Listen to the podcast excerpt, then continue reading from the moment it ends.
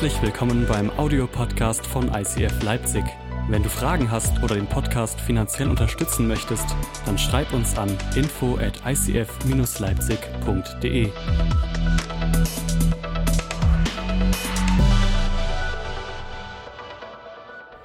Guten Morgen, Leipzig!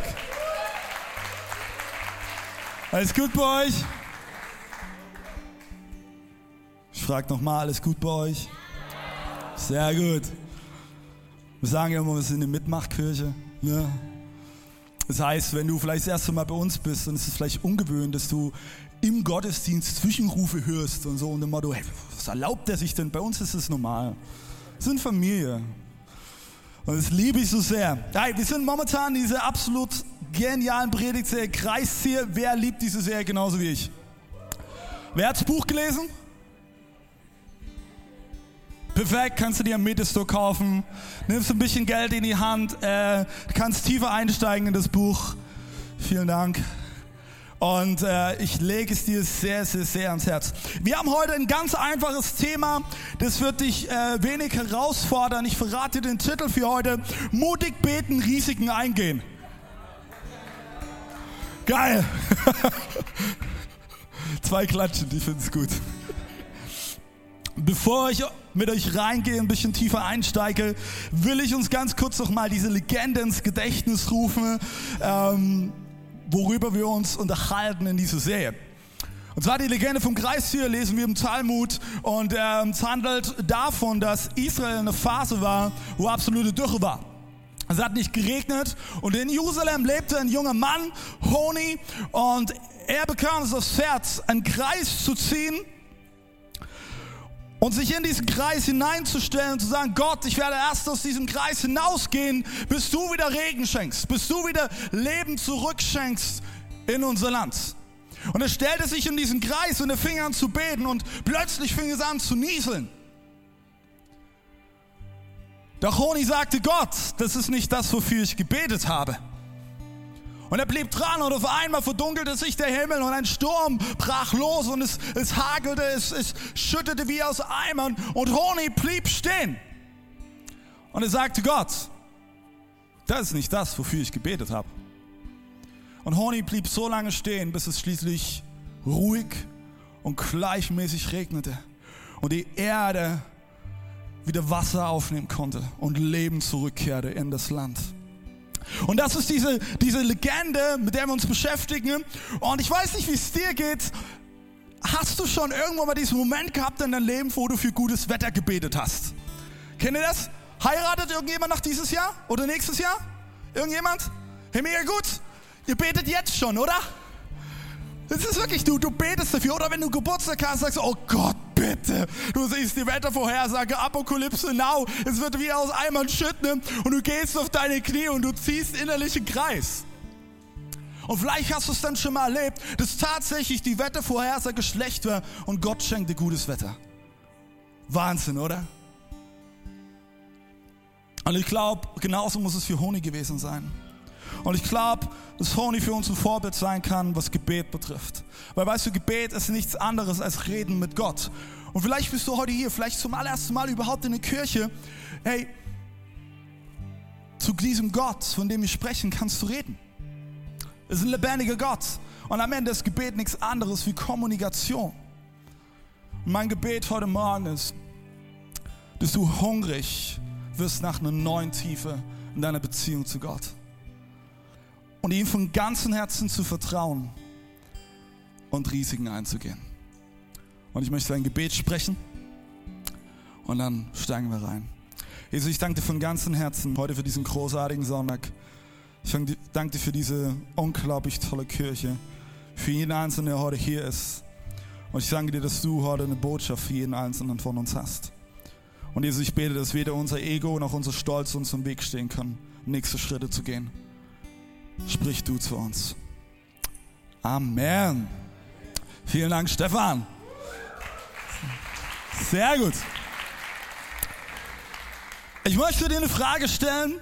Was passiert, wenn du betest und Gott redet zu dir, aber das, was Gott sagt, verlangt von dir ein Risiko einzugehen? Ich weiß nicht, ob du vielleicht schon mal solche Momente hattest in deinem Leben. Und wenn ich von Risiken eingehen rede, meine ich jetzt nicht, dass du ohne Seil Bungee springen machst oder irgendwie mit Aktien zockst oder bei Rot über die Ampel gehst. Das ist nicht das, was ich mit Risiko meine. Aber es gibt diese Momente in deinem Leben, da merkst du, Gott zieht dich in eine bestimmte Richtung. Ich sage immer, das ist wie, als ob jemand neben dir steht und die ganze Zeit dir auf die Schulter tippt. Gott haut dir nicht auf die Schulter. Der tippt dir auf die Schulter. Und du merkst, okay, da, da, da, bewegt sich etwas in deinem Herzen und trotz aller Angst und trotz vielleicht allem Bedürfnis für Sicherheit sagst du, okay, ich wage diesen Schritt. Ich gehe das Risiko ein. Und ich glaube, für Honi, in dem Moment, als er diesen Kreis gezogen hat, war das ganz genauso. Das war ein enormes Risiko. Ich glaube, Honi war da nicht allein, sondern die ganzen Leute standen um ihn herum. Und ich wette mit dir, als Honi sich in diesen Kreis gestellt hat, die ging es erstmal los. Mach mal. Hallo, seit einem Jahr haben wir nicht einen Tropfen Regen gehabt. Und du willst dich jetzt in diesem blöden Kreis stellen und willst ernsthaft dafür beten? Hast du es nicht begriffen? Gott hört uns nicht. Und für Honi war es ein Risiko, weil er wusste, okay, wenn ich da jetzt reingehe, muss es funktionieren. Oder die Leute, die, die werden mich für dumm verkaufen. Und ist es, ist es nicht oftmals eine Frage, wenn es bei dir und mir um Gebet geht und wir für etwas beten und eines unserer größten Ängste ist innerlich in unseren Herzen, was ist, wenn es nicht klappt? Was ist, wenn nichts passiert? Was ist, wenn, wenn sich nichts bewegt? Ich glaube zutiefst, wir wollen alle Wunder erleben, oder? Ist es nicht so? Und ich würde sogar so weit gehen, ganz egal, ob du an diesen Gott glaubst oder nicht, du willst trotzdem Wunder erleben. Wir wollen Wunder erleben. Und das Ding ist, wir haben aber manchmal diese Wunschvorstellung, wir beten und zack, auf einmal ist das Wunder da. Möglichst ohne lange Wartezeit. Wie es, ob du zu Meccas fährst und durchs Drive-Thru und kriegst einmal ein Wunder in der Tüte mit. Aber da ist es eben, was ich gesagt habe, eine Wunschvorstellung. Denn oftmals ist es nicht so. Dass ein Wunder Realität wird, das ist oftmals ein Weg davor. Und ich glaube ganz, ganz oft, weil wir eben in dieser Spannung leben, die ich gerade eben aufgezeichnet habe, ziehen wir nicht unbedingt einen kompletten Kreis, sondern wir ziehen eher einen Halbkreis. Wir sind sogenannte Halbkreiszieher. Weil wenn du nämlich so einen Halbkreis ziehst, kannst du dich reinstellen und sagen, hey Gott, ich glaube daran, aber wenn du das Gefühl hast, jetzt wird es zu heiß oder das Risiko ist zu hoch oder es könnte ja nicht klappen, kannst du immer noch einen Schritt rausgehen. Nicht mehr mein Business. Und wenn du dich wieder halbwegs in Ordnung fühlst und dich wohlfühlst, gehst wieder rein. Und ich, ich glaube, das ist so ein typisches Dilemma in unserer Gesellschaft. Wir wollen uns immer alle Optionen offen halten, oder? Möglichst so viel wie möglich Ausgänge wie möglich schaffen, damit es ja nicht in die Hose geht. Und wir ziehen im Gebet Halbkreise und wir verpassen dadurch vielleicht sogar manchmal das Wunder. Und ich will dir einen Satz mitgeben, der vielleicht im ersten Moment dich vielleicht provoziert und dich herausfordert. Aber wir werden diesen Satz aufschlüsseln. Nur wer bereit ist, ein Risiko einzugehen, wird ein Wunder erleben. Nur wer bereit ist, ein Risiko einzugehen, wird ein Wunder erleben. Und ich will mit dir heute in eine Geschichte reinsteigen aus dem ersten Teil der Bibel, dem Alten Testament. Eine Geschichte, die ich von ganzem Herzen liebe. Und zwar, äh, als Elia, ein Prophet, sich auf einen absoluten Showdown einlässt. Ein Showdown, der seinesgleichen sucht. Und ich will dir ganz kurz den Hintergrund skizzieren. Das Volk Israel äh, folgte anderen Göttern nach, unter anderem den Gott Baal. Und Gott schickte den Propheten Elia, um das Volk Israel wieder auf die richtige Spur zu bringen. Und Elia ließ sich eines Tages auf einen Showdown ein, in dem sich nämlich rausstellen sollte, wer ist der richtige und wirkliche Gott. Und sowohl die Baalspriester als auch Elia häuften unglaublich viel Holz aufeinander, legten ein Opfer darauf und beide beteten. Und das Opfer, was sich als erstes entzündete, würde gewinnen. Und wir schauen uns mal diese Story an. Du kannst gerne mitlesen, entweder auf deinem Handy oder am Screen. 1. Könige, Kapitel 18, 26 bis 29. Und ich sag dir jetzt schon, halt dich fest, das wird krass. Sie bereiteten den Stier vor, den man ihnen gab. Dann riefen sie den ganzen Vormittag lang den Namen des Baal an. Baal antworte uns. Aber es kam keine Antwort. Daraufhin tanzten sie um den Altar, den sie errichtet hatten. Gegen Mittag begann Elia sie zu verspotten. Und jetzt kommt's. Vielleicht solltet ihr etwas lauter rufen, höhnte er. Denn er ist doch ein Gott. Mag sein, er ist tief in Gedanken. Oder vielleicht, vielleicht hat er zu tun. Oder vielleicht ist er gerade eben auf Reisen und muss geweckt werden. Da schrien sie noch lauter und sie ritzten sich, wie es Brauch bei ihnen war, mit Messern und Schwertern, bis das Blut floss. Also ein bisschen eklig, ne? Nach dem Mittag gerieten sie in Ekstase, bis die Zeit des Speiseopfers gekommen war, aber es erklang keine Stimme, es kam keine Antwort, nichts regte sich. Nichts.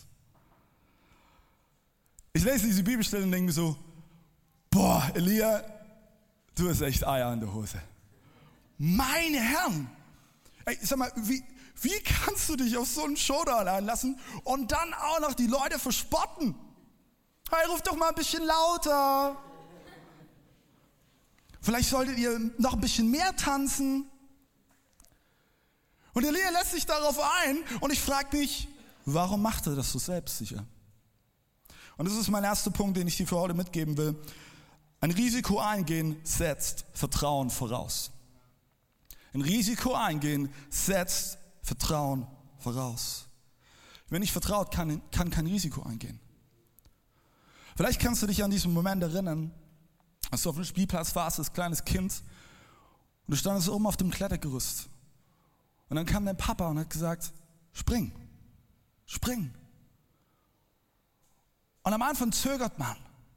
Aber eben weil du diese Beziehung hast zu deinem Vater, wenn es eine gesunde Beziehung ist, springst du, weil das Vertrauen da ist. Du gehst das Risiko ein, zu fallen, weil du durch das Vertrauen weißt, dass du aufgefangen wirst. Und jetzt kommt ein ganz wichtiger Satz. Erst wenn ich selber erlebt habe, dass einer zu seinem Wort steht und dass ich mich auf ihn verlassen kann, werde ich bereit sein, auch Dinge zu tun, die mein Verstand übersteigen. Aber erst dann. Und weißt du, Vertrauen muss wachsen. Du wachst nicht irgendwann morgens auf und pup, Vertrauen ist da. Das ist ein Prozess. Und ich möchte dich heute ermutigen, fang an, in kleinen Dingen Gott zu vertrauen. Und es fängt in deinem Alltag an, wo du vielleicht an der einen oder anderen Stelle einfach mal Risiko eingehen kannst. Ich möchte kurz erzählen, einige wissen das, äh, meine Schwiegereltern haben Eiscafé, deswegen habe ich übrigens meine Frau geheiratet und die haben 60 Eissorten. Und die Leute stehen teilweise 10, 15 Minuten an diesem Verkaufsfenster. Und dann sind sie an der Reihe. Und was nehmen sie für Eissorten? Schoko, Vanille, Erdbeer. Und wir denken uns immer, du hast die Qual der Wahl. 60 Eissorten. Biscotto, Joghurtkirche und Granatapfel und was weiß ich nicht alles. Und du nimmst Schoko, Vanille, Erdbeer. Ist es dein Ernst? Aber ich glaube, da drin steckt eine Wahrheit. Wir fürchten uns davor, etwas Neues auszuprobieren. Wir fürchten uns davor, Risiko einzugehen. Und vielleicht ist für dich der erste kleine Schritt, dass du einfach mal deine Meinung sagst. Dass du einfach mal zu deinen Werten stehst. Weil weißt du, wenn es dir bei so einer kleinen Sache wie der Auswahl des Essens schon schwerfällt, wird es dir bei den großen Sachen umso schwerer fallen. Und es wird dich umso mehr herausfordern. Deswegen möchte ich dich heute einladen, fürchte dich nicht. Geh kleine Schritte. Und dann, wenn du ein Risiko eingegangen bist, dann bau auf dein Erfolgserlebnis auf. Wir Menschen brauchen Erfolgserlebnisse. Und es ist wichtig, dass wir uns daran erinnern. Ich habe das schon das eine oder andere Mal erzählt. Ich hatte früher unglaublich mit Menschenfurcht zu kämpfen. Besonders im Einzelgesprächen. Und ich bin, eine Zeit lang bin ich immer mal das Risiko eingegangen, wenn ich mit der Bahn gefahren bin, dass ich mich bewusst neben Leute gesetzt habe. Weil ich wollte mich dem aussetzen und wollte dieses Risiko eingehen, damit ich am Ende mit Menschen ins Gespräch kommen muss. War das immer einfach? Nein. Manchmal saß ich daneben und ich so, komm David, jetzt, jetzt. Und nicht so schönes Wetter heute, ne? Aber ich, ich, ich sag dir was, jedes Mal, wenn ich es geschafft habe, einfach ein Gespräch loszutreten, zu erzählen, mit jemandem zu kommunizieren, ich bin da rausgegangen, stolz auf mich. Und ich durfte jedes Mal darauf aufbauen. Und ich möchte dich heute Morgen einladen, vergiss nicht die Erfolge, die du erreicht hast, wo du ein Risiko eingegangen bist. Lass es nicht in Vergessenheit geraten, sondern erinnere dich daran. Alright, wir gehen weiter in die Story. Was passiert als nächstes? Wir lesen 1. Könige 18, 32 bis 35. Wenn du gedacht hast, jetzt war es schon verrückt, jetzt wird es richtig abgefahren. Wir lesen, und mit diesem Stein baute er einen Altar im Namen des Herrn. Dann hob er einen Graben rund um den Altar aus. Also die Rede ist hier von Elia. So breit, dass er zwei Maß Saatkörner fasste. Er häufte Holz auf den Altar, zerteilte den Stier in Stücke und legte die Fleischstücke auf das Holz. Dann sagte er, füllt vier große Vorratskrüge mit Wasser und gießt sie über das Holz und das Opfer. Danach sagte er zu ihm dasselbe noch einmal. Schließlich sagte er, nun tut es ein drittes Mal. Und das Wasser lief am Altar hinunter und füllte sogar den Graben. Wenn ich in diesem Moment bei Elia dabei gewesen wäre, ich hätte ihn folgende Frage gestellt. Bist du dumm? Das ergibt überhaupt keinen Sinn. Ich war einige Jahre lang bei den Pfadfindern und ähm, da musste man immer so Prüfungen ablegen. Und eine Prüfung war zum Beispiel Feuer mit einem Streichholz anmachen. Und du hast vor dem Tag, wo du wusstest, dass die Prüfung ist, du hast gebetet, dass gutes Wetter ist. Weil, weil ey, klar wusstest du, wenn, wenn es schüttet wie aus Eimern, die Wahrscheinlichkeit, dass du das Feuer mit einem Streichholz anmachst, ist sehr gering. Weil wir wissen alle, nasses Holz brennt schlecht. Und Elia sagt, hey, das ist ja nicht genug. Haut Wasser drüber. Drüber schütten, sodass sich der ganze Graben füllt. Und das ist mein zweiter Punkt, den du dir heute mitnehmen kannst. Wer Risiken eingeht, muss sich darauf einstellen, ungewohnte Wege zu gehen. Es wird immer besser, ne? Ich möchte dir eine Frage stellen. Hast du es schon mal erlebt, dass Gott ganz anders auf dein Gebet reagiert hat, als du es dir vorgestellt hast? Ist das schon mal passiert? Und hier kommt wieder Vertrauen rein, dass du ihn einfach machen lässt. Meine Frau Jeschi und ich, wir hatten schon mehrmals in unserer Familie die Situation, wo wir finanziell knapp waren.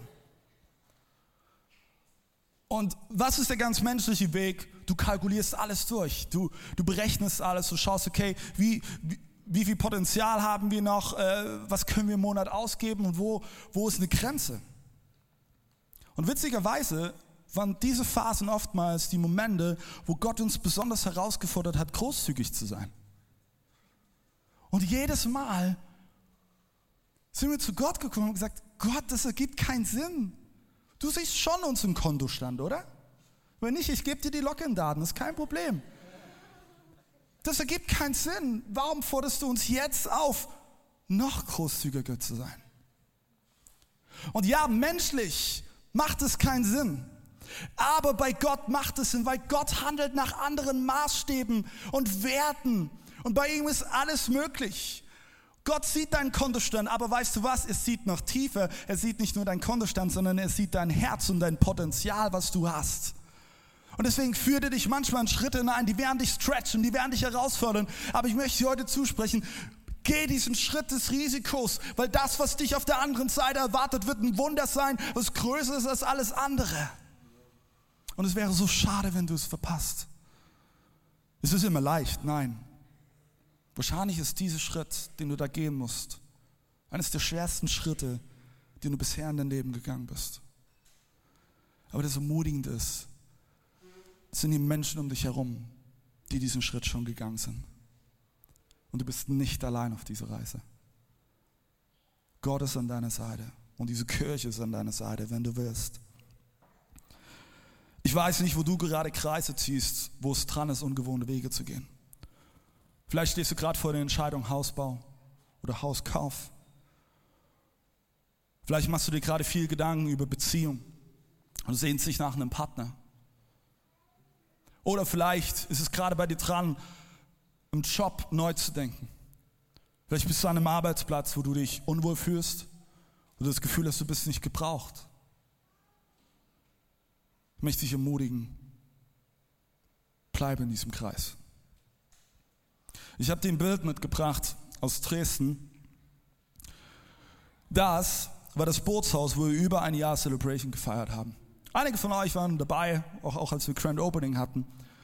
Und wir waren so dankbar, dass wir da unsere Celebrations anfangen durften. Und dass wir dort feiern durften. Jeden Sonntag. Aber es ist ganz, ganz schnell passiert, da war, war das Bootshaus zu klein. Und im Winter war es arschkalt und im Sommer, Sommer hättest du ein Schild dran machen können, finnische Sauna, weil es einfach prallend heiß war. Und es, und es war einfach so, wirklich herausfordernd. Die Leute saßen dann teilweise in, in, in, den, in, also in den Reihen auf dem Boden. Und wir haben gewusst, okay, es ist dran für eine neue Location. Wir brauchen eine. Und wir haben über ein Jahr haben wir gesucht.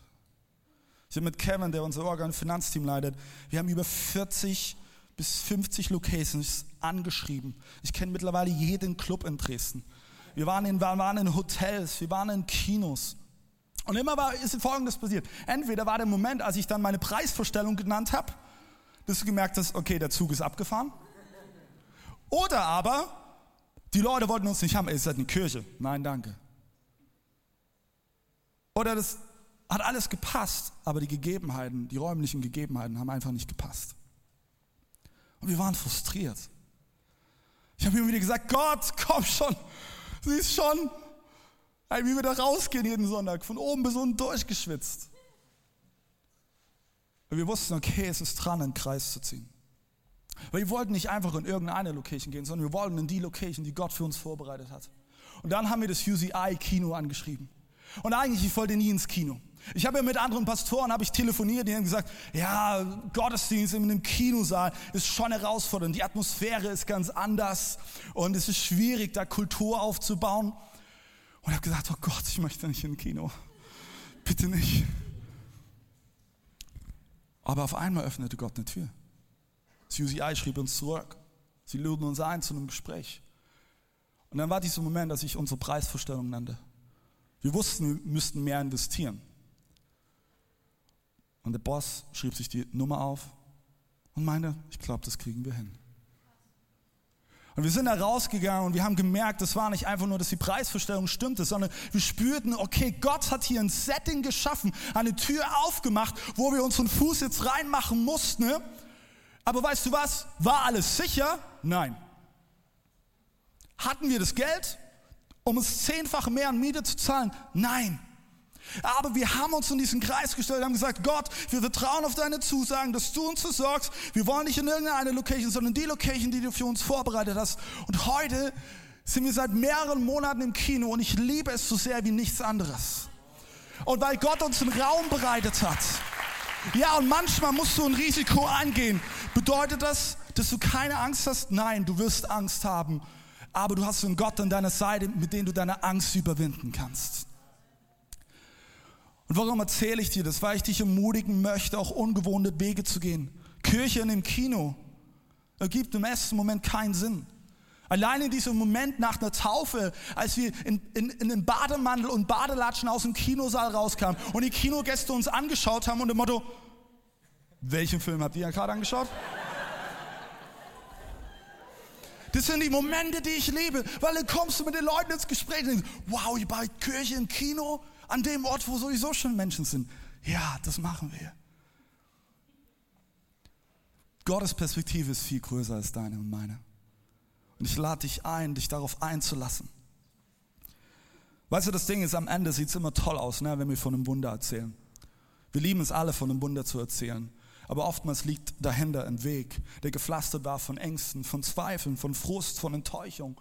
Und ich möchte dich heute einladen und dir Mut machen, halte durch. Bleib dran. Gib nicht auf. Ja, es wird nicht immer leicht sein. Zweifel werden kommen. Aber ich möchte dir heute Mut machen.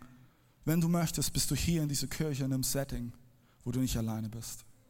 wo du Menschen um dich herum hast, die dich auffangen, die deine Zweifel verstehen, die dir neuen Mut machen, wenn du ihn brauchst und die dir auch nötigerweise manchmal einen Arschtritt geben.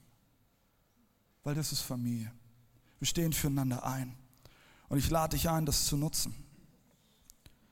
Weißt du, ich habe immer davon geträumt, Teil einer Kirche zu sein, die groß ist, am Puls der Zeit ist, modern ist. Und ich durfte erleben, wie Gott in den letzten anderthalb bis zwei Jahren diesen Traum mehr und mehr Realität werden lassen hat in meinem Leben. Aber ich verrate dir auch was. Jetzt, wo dieser Traum Realität ist, habe ich manchmal Momente, da geht mir der Arsch auf Grundeis. Weil manchmal, wir sehen uns nach diesem Wunder, wir sehen uns nach diesem nächsten Schritt. Und dann, wenn er da ist, realisieren wir, was das bedeutet. Aber ich möchte dich heute ermutigen, lass dich davon nicht aufhalten. Vielleicht braucht es ein bisschen mehr Zeit bei dir. Das ist okay. Dann gib dir diese Zeit. Aber da ist ein Wunder, das auf dich wartet, was Gott für dich bereitet hat. Aber den Schritt musst du gehen. Den kann Gott dir nicht abnehmen. Ich möchte mir die Weile schauen, was als nächstes passiert. Und zwar 1. Könige 18, 36 bis 39. Als die Zeit für das Speiseopfer gekommen war, trat der Prophet Elia heran und betete, Herr, Gott Abrahams, Isaaks und Jakobs, zeig uns heute, dass du Gott in Israel bist und dass ich dein Diener bin und all dies auf deinem Befehl hingetan habe. Antworte mir, Herr. Antworte mir, damit dieses Volk erkennt, dass du Herr Gott bist und dass du ihre Herzen zurückerobert hast.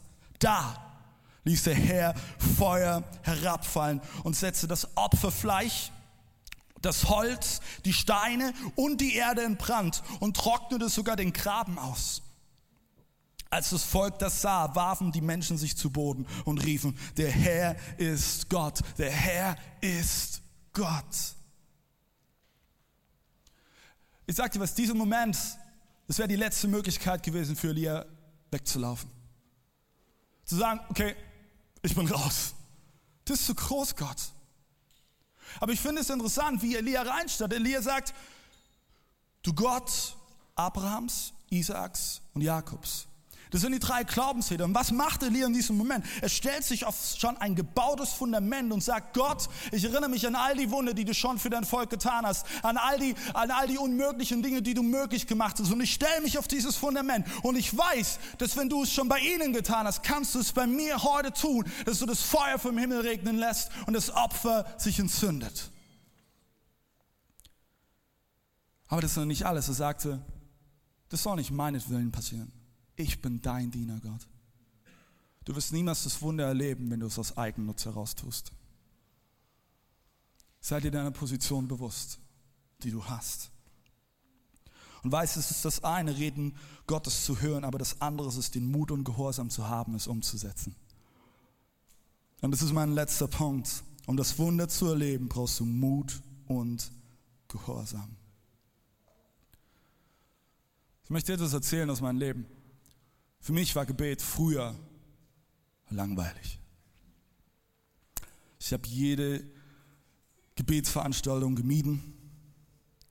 Und ich hatte immer folgende Ausrede, ja, Gebet ist nicht so mein Ding, das können andere besser.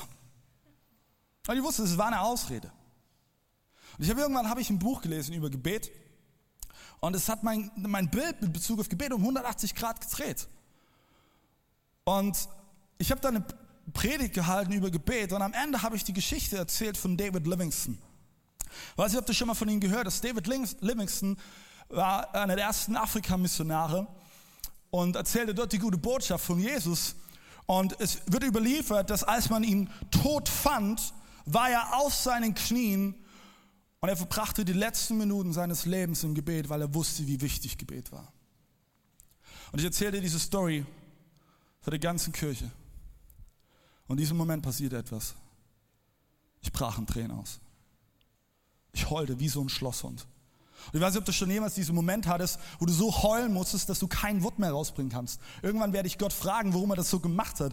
Es ist voll schräg. Du, du, du willst reden, du kannst es nicht. Du schluchzt einfach nur. Und als ich mich wieder gefangen hatte, sagte ich der gesamten Church, hey Leute, ich habe Gebet jahrelang vernachlässigt. Und ich möchte heute vor euch allen um Vergebung bitten und Gott sagen, dass es mir leid tut, dass ich die Kommunikation mit ihm vernachlässigt habe. Und das war für mich ein Turning Point in meinem Leben, wo ich realisiert habe, dass Gebet nicht einfach nur leere Wuthülsen sind, sondern Gebet etwas bewirken kann. Und ja, manchmal führt es dich an den Ort, wo du Risiko eingehen musst, wo du einen Schritt des Glaubens gehen musst. Aber ich möchte dich ermutigen, geh diesen Schritt, bleib dran. Ich möchte dir heute einen Vers mitgeben, Philippa 3, 7 bis 10. Da steht folgendes, früher hielt ich all diese Dinge für außerordentlich wichtig, aber jetzt betrachte ich sie als wertlos angesichts dessen, was Christus getan hat. Ja, alles andere scheint mir wertlos verglichen mit dem unschätzbaren Gewinn, Jesus Christus, meinen Herrn, zu kennen. Ich hielt früher so viele Dinge für wichtig. Und ich darf mehr und mehr realisieren, hey, all das ist nur Schall und Rauch verglichen dazu, mit Jesus unterwegs zu sein. Ich habe alles andere verloren und betrachte es als Dreck, damit, damit ich Christus habe und mit ihm eins werde. Ich verlasse mich nicht mehr auf mich selbst oder auf meine Fähigkeiten, Gottes Gesetz zu befolgen, sondern ich vertraue auf Christus, der mich rettet. Denn nur durch den Glauben werden wir von Gott gerecht gesprochen. Mein Wunsch ist es, Christus zu kennen und die mächtige Kraft, die ihn von den Toten auferweckte, am eigenen Leib zu erfahren. Ich möchte dir heute eine so wichtige Frage stellen für dein Leben. Und meine Frage lautet, hast du eine lebendige Beziehung, eine lebendige Freundschaft mit diesem Jesus? Die Frage lautet nicht, was du alles über ihn weißt und wie oft du im Gottesdienst bist, wie viel du Bibel liest und wie viel du am Tag betest. Das ist nicht meine Frage. Hast du diese lebendige Beziehung, diese natürliche Freundschaft mit ihm? Und diese Beziehung hat in erster Linie nichts damit zu tun, dass wir für Kranke beten oder dass du als Missionar nach Afrika gehst. Die Beziehung hat nichts in erster Linie damit zu tun, dass die Gebete, deine Gebete erfüllt werden. Nein, diese Beziehung hat etwas damit zu tun, dass daran ein unvergleichbarer Schatz liegt, so eine Freundschaft mit einem lebendigen Gott haben kannst. Aber dieser Hunger, dieser Wunsch muss in dir selber wachsen. Ich könnte hier vorne alles geben, aber ich würde es nicht erreichen. Dieser Wunsch muss in deinem Herzen wachsen. Du weißt, durch diese Freundschaft und das daraus erwachsene Vertrauen bist du bereit, ein Risiko einzugehen. Ein Risiko, was vielleicht alles übersteigt. Ein Risiko, wo du vielleicht weißt, dass es dein ganzes Leben verändern wird. Aber das Gute ist, wir glauben an den guten Gott. Und ganz egal, in welchen Schritt er dich hineinführt, es wird dich nicht brechen. Ja, vielleicht wird Gott dich an deine Grenzen führen. Aber all das wird dem dazu dienen, dass du ihm immer ähnlicher wirst. Dass du immer mehr in eine Tiefe hineinkommst und der Beziehung zu ihm. Ich möchte zum Schluss erzählen, Gott führte meine Frau Jeche und mich letztes Jahr genau in solche, so eine Situation hinein. Meine Frau war die letzten fünf Jahre selbstständig im Finanzbusiness. Und wir spürten letztes Jahr, dass Gott uns an einen Punkt führt, wo er uns herausforderte, die komplette Selbstständigkeit aufzugeben und alles in Kirche reinzuschmeißen. Ich verrate dir was. Wir hatten Angst. Und wir haben es immer noch. Wir wussten, okay, wenn wir diesen Schritt gehen, würde das finanzielle Einbüßen bedeuten. Es würde bedeuten, okay, wir, wir können gewisse Dinge nicht, nicht mehr machen. Weil wenn du Ja zu etwas sagst, sagst du auch immer Nein zu etwas anderem. Aber Gott sprach immer wieder. Er sprach durch andere Menschen zu uns. Und er sprach zu uns und uns alltäglichen Zeit mit Gott. Und wir entschieden, okay Gott, wir wollen dir vertrauen, wir gehen diesen Schritt, wir werden die Selbstständigkeit abgeben. Aber das Ding ist, das ist gar nicht so einfach, wenn du in so einem Business bist. Da hängt unglaublich viel dran. Da hängt eine Existenz dran. Da hängt ein Image dran. Und obwohl nichts sicher war, und obwohl wir Angst hatten, hatten wir dennoch zur gleichen Zeit so einen tiefen Frieden da drin, diesen Schritt zu gehen. Und wir sind diesen Schritt gegangen und bis heute ist das Ende offen. Es ist offen, was, was meine Frau nach der Elternzeit machen wird. Wir haben dieses Jahr unser zweites Kind bekommen. Es ist offen, wie, wie, wie es teilweise finanziell weitergeht. Aber weißt du, dass tief in unseren Herzen haben wir so einen Frieden gewonnen und dadurch so eine Freiheit. Freiheit, nicht abhängig von einem Job zu sein, sondern Freiheit einzig und allein abhängig von Jesus Christus zu sein. Und wenn ich abhängig von Jesus bin, dann ist alles andere vollkommen egal. Dann geht alles andere in den Hintergrund weil ich weiß, Jesus ist an meiner Seite. Und ich möchte dich heute Morgen herausfordern. Bist du abhängig von Jesus? Und vielleicht spürst du gerade innerlich, wie Gott dich herausfordert und auf deine Schulter tippt. Und ich möchte dich ermutigen, lass es nicht unbeantwortet. Bevor ich jetzt gleich beten möchte, möchte ich dir noch zwei konkrete nächste Schritte mitgeben, die dir, glaube ich, helfen können. Das eine ist, nimm dir mal Zeit und schreib all deine Wunder, die du mit Gott erlebt hast, in ein Buch auf. Wir sind so oft nur auf das konzentriert, was noch nicht läuft und was negativ gelaufen ist und verpassen in all dem die Chance, uns in Erinnerung zu rufen, was wir alles schon erlebt haben. Welche Siege Gott schon mit dir und mir errungen hat. Nimm dir die Zeit, schreib es auf und dann, in dem Moment, wo Gott dich herausfordert, ein Risiko einzugehen, nimm dieses Buch zur Hand. Erinnere dich daran. Stell dich wie Elia auf ein schon gebautes Fundament.